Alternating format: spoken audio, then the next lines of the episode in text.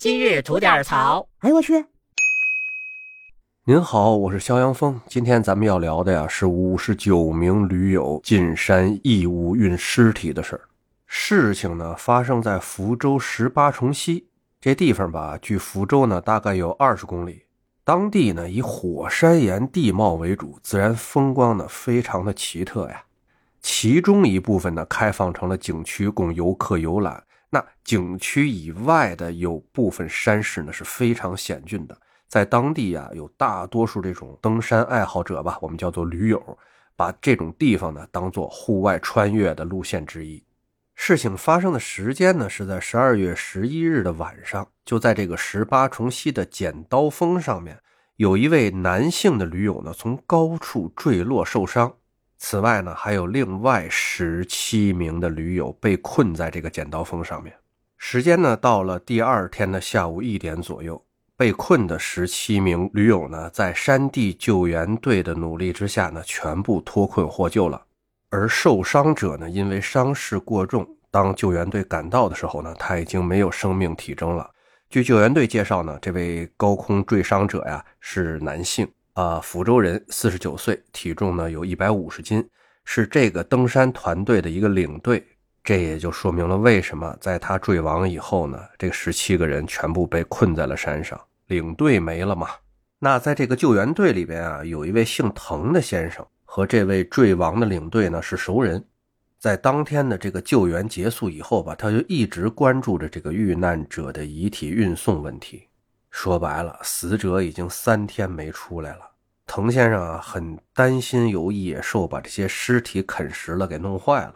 那这位滕先生呢，也主动联系到了家属。他了解到啊，就实在没有办法将遇难者的遗体能运送出来，环境实在是太险恶了。后来呢，家属找到了当地的村民猎户，他们这帮人啊是非常了解这个山地地形的，但是就算是出再多的钱，也没人敢上去。于是，这位热心的滕先生啊，想来想去，做出了一个大胆的决定，召集有绳索技术的专业驴友上山，将这个遗体啊运送出景区。于是呢，他就在十三号晚上的十一点，在驴友群里面发出了这个召集的公告。结果没想到啊，不到一个小时的时间，居然召集了近六十名成员，年龄呢以四五十岁居多，最大的呢还有六十多岁的。人凑齐了以后啊，大家是连夜制作这个路线方案啊。滕先生呢，更是在其中挑选了体能、绳索技术和对地形最了解的九个人，由他领队组成了第一梯队。就在第二天，也就是十四号的早上八点出发，前往这个景区与村民交涉。还有五个梯队呢，将携带绳索等技术装备，还有补给呀、保暖物资啊，陆续出发。他们原来想的呢，是用绳索技术啊，把这个遗体运送到村民们能够有能力到达的地方，然后呢，雇佣熟悉路况的村民帮他们把这个遗体啊运下山去。结果啊，熟悉路线的村民说啊：“你就是给我十万块钱，我们也没办法，太危险了。”沟通无果后，哈，滕先生他们也只能是换计划了。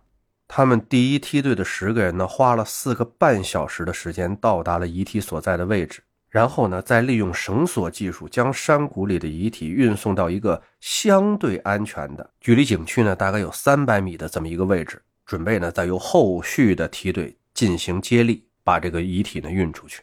为了保证这个遗体的完整性吧，滕先生和队友们呢用这个毛毯。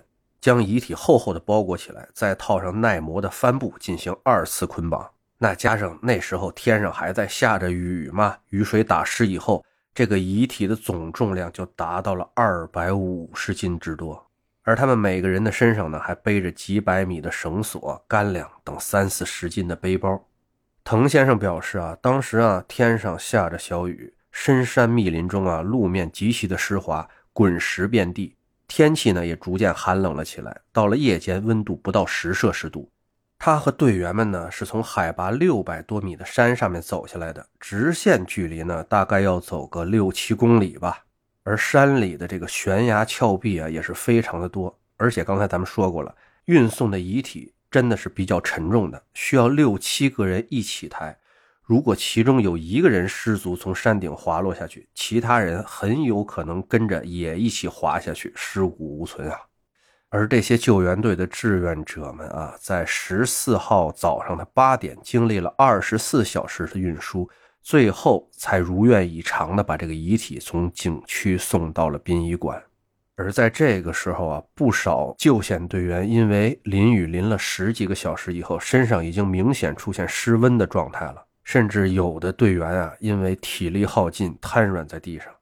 而回想起整个救援的经历呢，组织者滕先生以及这次参加活动的这些队员们也是心有余悸呀，纷纷表示呢，虽然事成，但实属不易呀。那对于滕先生以及志愿者们的所作所为，我在表示尊重和敬佩的同时吧，自己对此事呢，多少有点保留意见。我看到啊，上去的志愿者们呢，还有六十岁的。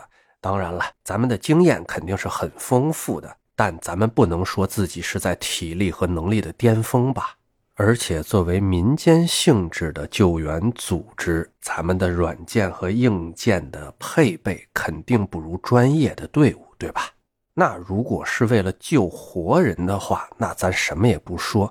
但冒了这么大的风险，为的是抢救出一具遗体，这个事情咱们是不是有待商榷一下呢？可能我这个人啊，是属于特别怕死那种啊。我觉得在面对真正的危险的情况下，那还是以生者为大吧。好的，想聊新鲜事咱就奔这儿来。您想听带劲儿的故事啊？去咱左聊右侃那专辑，期待着您的点赞和留言。就这，回见。